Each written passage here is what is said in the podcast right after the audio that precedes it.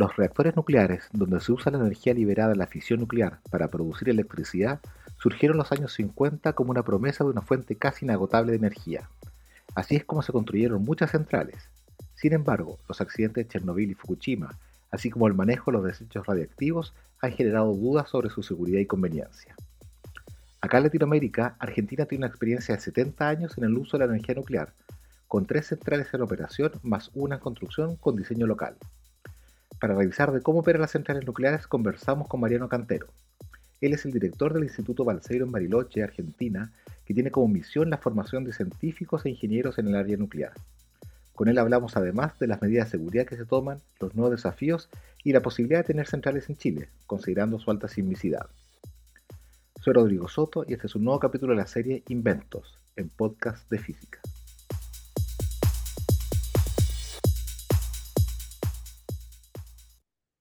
Sí, te, preguntaba por la experiencia argentina porque en Chile surge el debate de energía nuclear cada cierto tiempo. En particular se propone a veces como una solución para, para la minería en el norte, que son eh, empresas muy consumidoras de electricidad, donde no hay, población no hay tanta población cercana, y entonces se, propone la energía nuclear como, como una alternativa. Pero al mismo tiempo surge siempre el temor de la sismicidad de Chile.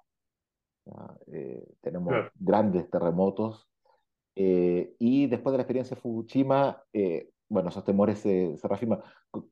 ¿Cómo tú ves eh, la posibilidad de, de, un, de energía nuclear en un país sísmico como Chile? Yo entiendo que Japón también es un país muy sísmico. Seguro, claro. Y sin embargo tenía 52 reactores nucleares funcionando cuando tuvo ese tremendo terremoto que generó un tsunami. No fueron los terremotos los que generaron el problema en Japón, porque los reactores se pararon, como te decía, son, son máquinas que se paran de manera muy segura y muy rápida. O sea que lo que fue el terremoto en Japón no generó ningún problema. Se apagaron todos los reactores, funcionó la seguridad nuclear muy bien.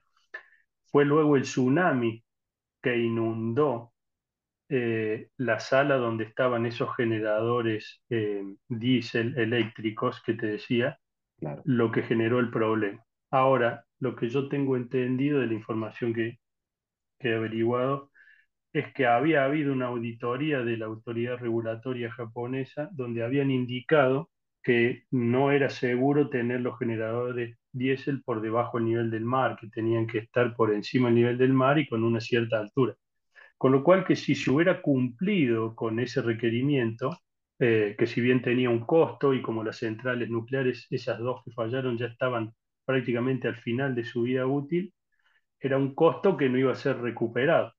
Pero bueno, a veces el análisis de mercado puro eh, hace que las cosas fallen. ¿no? Si se hubiera hecho la inversión necesaria en esos reactores, eh, no hubiera pasado nada. Y en ese caso, volviendo a tu pregunta, yo creo que los reactores se pueden diseñar de manera muy segura para soportar eh, los sismos que puede haber en, un país como Chile, por ejemplo. Em, y se pueden diseñar para eso y puede funcionar muy bien. Son máquinas que tienen una densidad de potencia muy grande, con lo cual con, con poco espacio, digamos, no hay que inundar grandes regiones, como en el caso de la, de la energía hidráulica. Eh, y puede ser una solución sin duda para actividades como las que mencionabas, este, de minería en lugares alejados. Por otro lado, lo que tiene de bueno la energía nuclear es que es una energía limpia. Eh, es una energía que no genera gases de efecto invernadero ni larga desechos al medio ambiente. Y eso es una diferencia muy importante eh, con respecto a todas las otras energías inclusive las energías eh, que se mencionan como energías verdes, energías renovables, eh, como el sol, la eólica, que la eólica al final del día es el sol, ¿no? que calienta y genera los vientos.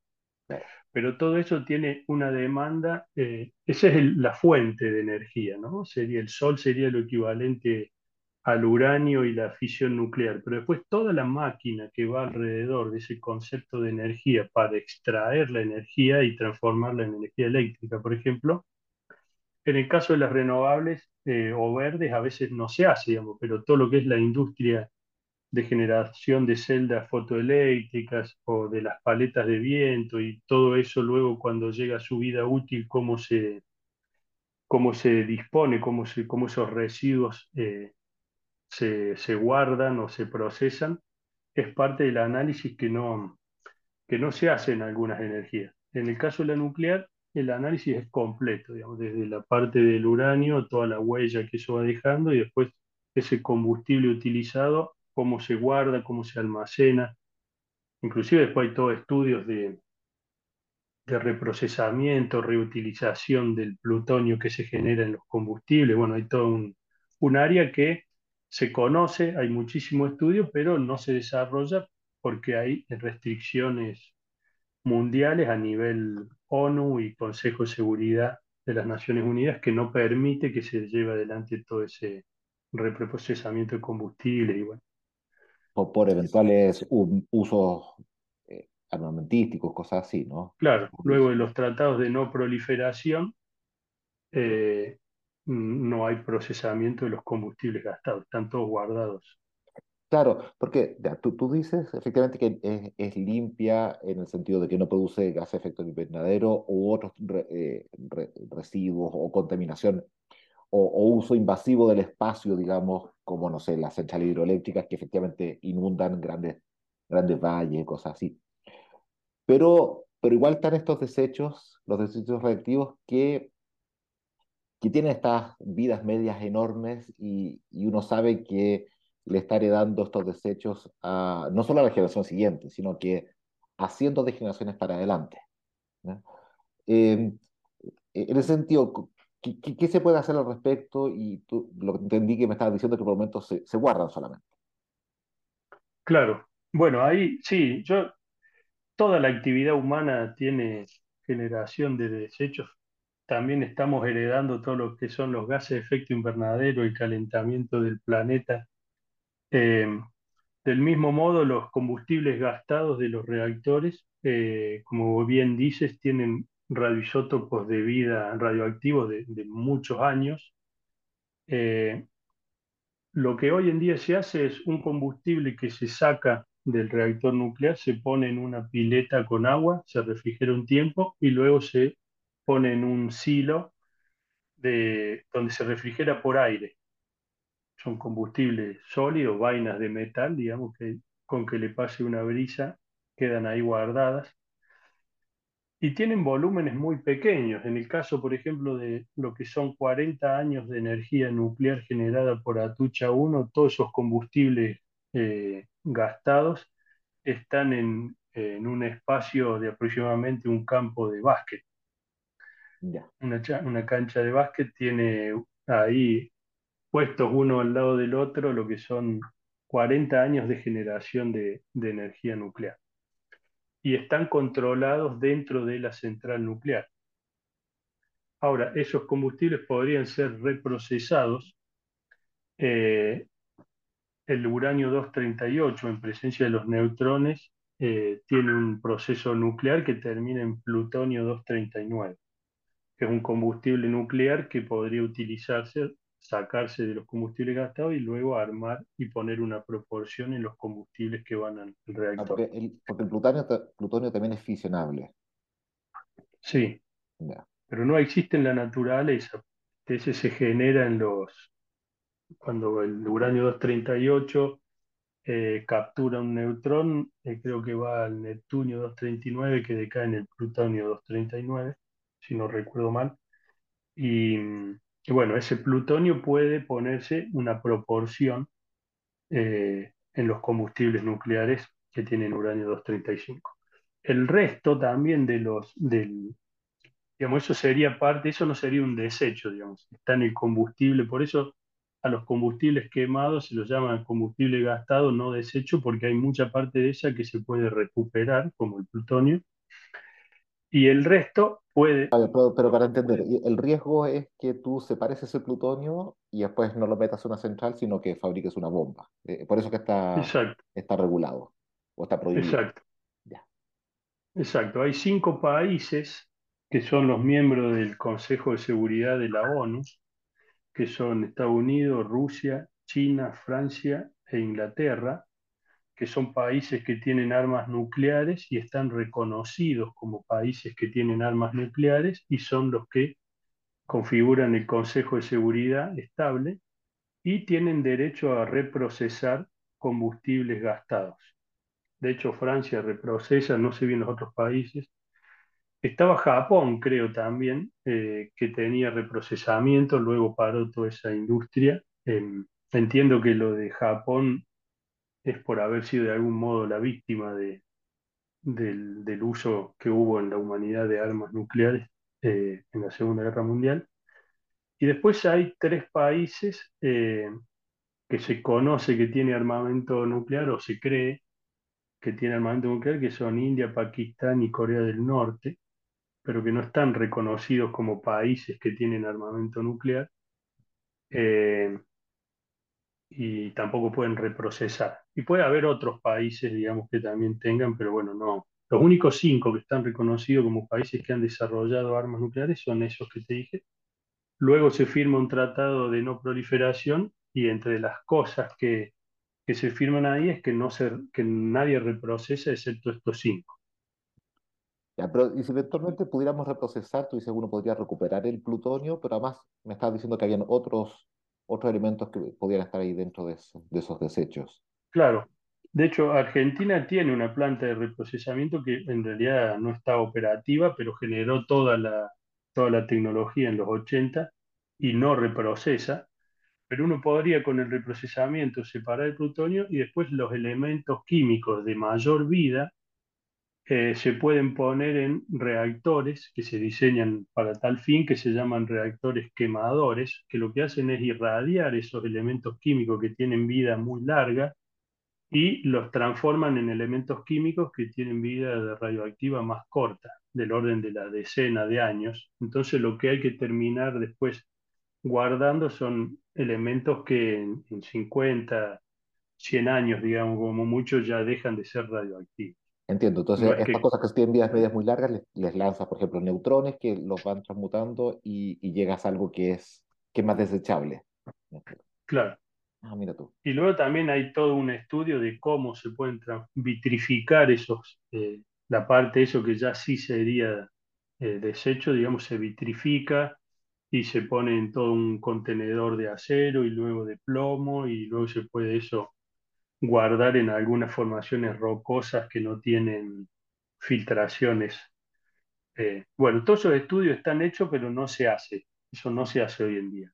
Hoy en día se saca el combustible del reactor, se refrigera en agua y luego se guarda eh, en un galpón donde circula aire. Pero de todas maneras son volúmenes pequeños, que tú dices. Sí, como te decía, digamos, con un, un estadio de básquet alberga todos los combustibles utilizados en 40 años de energía nuclear de Atucha 1 acá en Argentina. Bueno, eh, hemos estado conversando de, los reactores tal como existen hoy día y, también los que están diseñando ustedes de estos reactores modulares, pero ¿cuáles son los desafíos futuros que, que hay en, en, la física nuclear, en la energía nuclear, digamos? Eso, por, ejemplo, eh, cada cierto tiempo surge la, la propuesta de, de de usar otros combustibles, ¿cierto? Y, está la propuesta del torio, por ejemplo, por ahí. Eh, ¿Son viables o, vamos a seguir con, con uranio por, por, mucho tiempo más? O, ¿Y cuáles serían las ventajas de usar otro tipo de reactores? En fin. Claro. Yo creo eh, que vamos a seguir con uranio muchísimo tiempo más, porque hay, hay mucho uranio disponible, inclusive hay eh, Japón ha diseñado una técnica que creo que con unas algas eh, sacan uranio del mar, con la cual la cantidad de uranio disponible que hay este, es grandísima. Eh, así que yo creo que vamos a seguir como combustible nuclear utilizando el uranio por, muchísimos años más.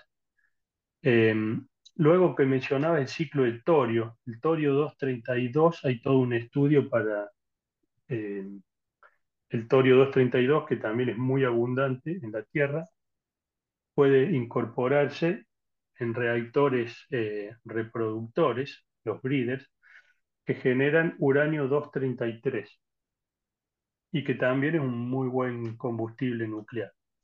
Ahora, eso tiene como te digo, hay muchos estudios, pero tiene un costo alto. Tiene un costo de lo que tiene que ver con, que hay que diseñar reactores especiales para pasar el torio 232 al uranio 233, hace falta una cantidad de neutrones grandes, con lo cual esta economía neutrónica que te mencionaba al principio ya hay que recalcularla de otra forma, porque va a haber un consumo de neutrones para transformar el torio en uranio. Y luego se demanda eh, un reprocesamiento de esos blancos con torio para, eh, que ya pasó a ser uranio, para sacarle el uranio, transformarlo en combustible y hacer un combustible que se ponga dentro del reactor. Eh, lo que yo entiendo de, esta tecnología es que se conoce, está disponible, pero eh, no, no es justificada económicamente hoy en día todavía. Ya.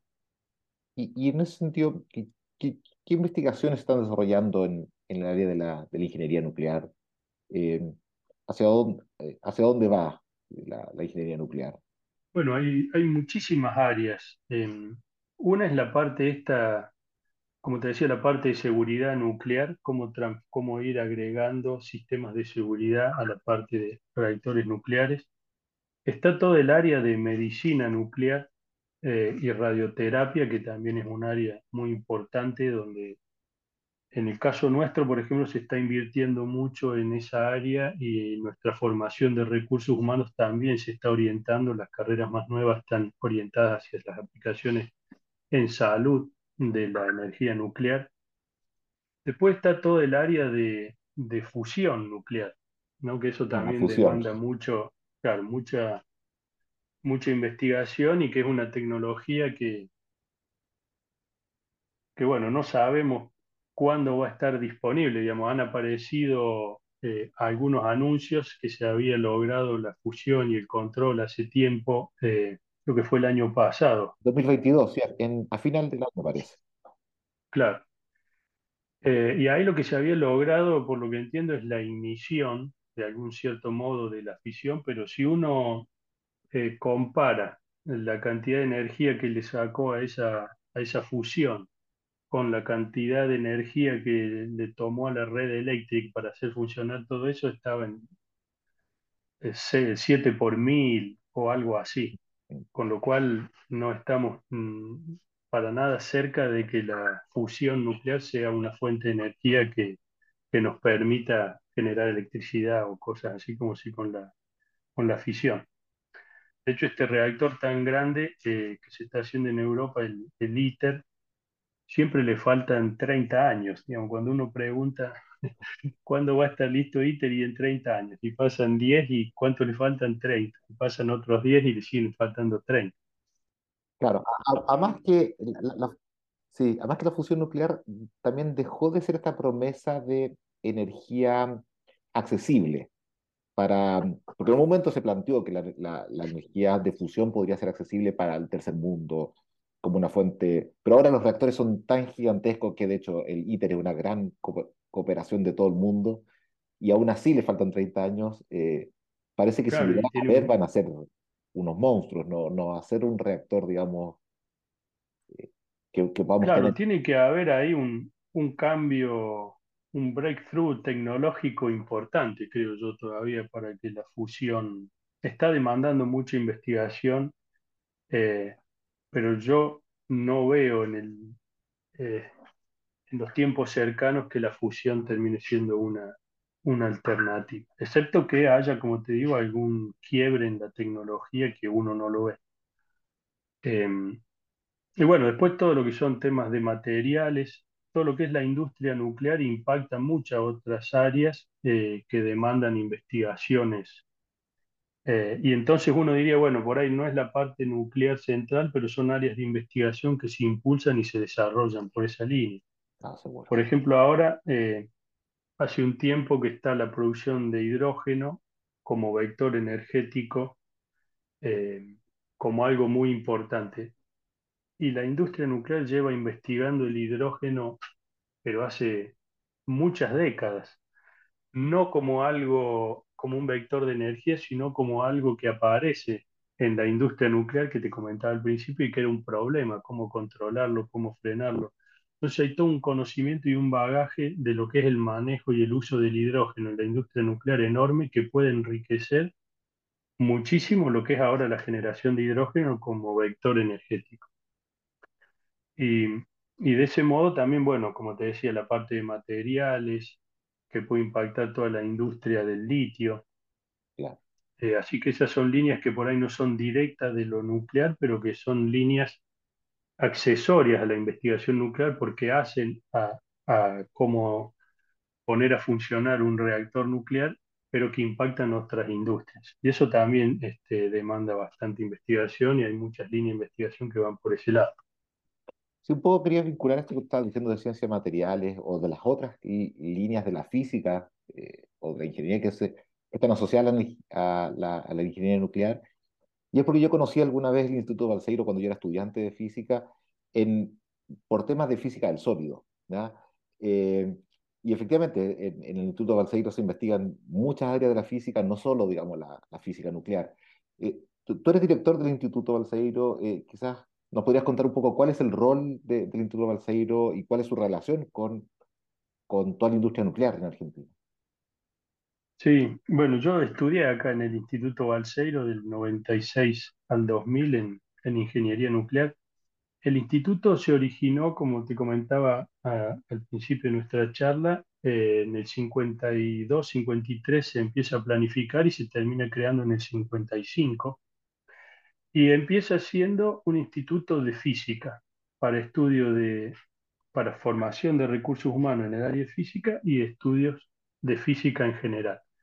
Después el instituto fue evolucionando, creó la carrera de ingeniería nuclear, luego la de ingeniería mecánica, ahora tenemos una ingeniería en telecomunicaciones y se han creado los posgrados, una especialización en aplicaciones tecnológicas de la energía nuclear, que es una especialización, sería como un, como un barniz de ingeniería nuclear a un profesional ya de otra industria, ingeniería química o biología o geología o electrónica, para que aporten desde su profesión a la industria nuclear. Luego tenemos este, una maestría en física, ciencia física, maestría en física médica, eh, maestría en ingeniería. Hay tres, doctor, hay tres doctorados, el doctorado en ingeniería nuclear, doctorado en ciencias de la ingeniería y doctorado en física y las carreras nuevas que se están creando son eh, una especialización en física médica clínica con orientación en medicina nuclear y radioterapia y un doctorado eh, de investigación interdisciplinaria en salud. O sea que que las carreras nuevas van más orientadas a... Eh, así bueno, el instituto de algún modo ha sido la columna vertebral de la Comisión Nacional de Energía Atómica en lo que es la formación de recursos humanos. Luego ya más últimamente eh, la Comisión Nacional de Energía Atómica creó otros institutos en temas de materiales y de aplicaciones nucleares, también con otra universidad nacional, la Universidad de San Martín en ese caso. Y, y bueno, ha tenido un, un impacto importante no solo en la industria nuclear, sino, como te decía, eh, nuestras industrias, por ejemplo, la, la CONAE, que es la Comisión Nacional de Actividades Espaciales, fue creada, que es una actividad no militar, es una comisión, institución civil para la parte de exploración espacial. Eh, la crean también egresados del Instituto Balseiro. Eh, que es una empresa de tecnología importante que tenemos en Bariloche, también nace del Instituto Balseiro, fines de los 60, principios de los 70. Eh, y esa industria no solo ha trabajado, es la que ha fabricado los reactores de investigación que ha exportado a Argentina, pero también centros de radioterapia, ha fabricado satélites, puesto satélites en órbita, es la empresa que ha radarizado todo el espacio aéreo argentino, tanto para aviación comercial como el control de, de fronteras por, contrabando, tráfico de drogas. Así que bueno, de, algún modo yo te cuento esto para decir, bueno, el instituto ha tenido y la industria nuclear tiene esa característica de ser una industria que demanda tanta alta tecnología que impacta en muchísimas otras áreas. Eh, otra área que también toca mucho eh, la industria nuclear es toda la parte robótica que se está desarrollando acá y después, bueno, investigaciones de, física básica, eh, de alta energía, física, eh, tecnologías cuánticas, todas esas cosas también eh, tienen lugar acá en, el Instituto Alcerio Centro Atómico Bariloche. Creo que hemos abordado todos los temas que habíamos pensado. Así que, Mariano, te, te quería agradecer por esta conversación, ha sido súper interesante. Creo que que da una perspectiva bien amplia sobre la energía nuclear desde el fenómeno físico, el proceso de generación de electricidad y bueno, todos los desafíos que, hay por ahora. Bueno, yo te agradezco muchísimo también la, oportunidad de, de poder contar esto y la charla y a disposición. Muchas gracias. Bueno, muchas gracias, seguimos en contacto.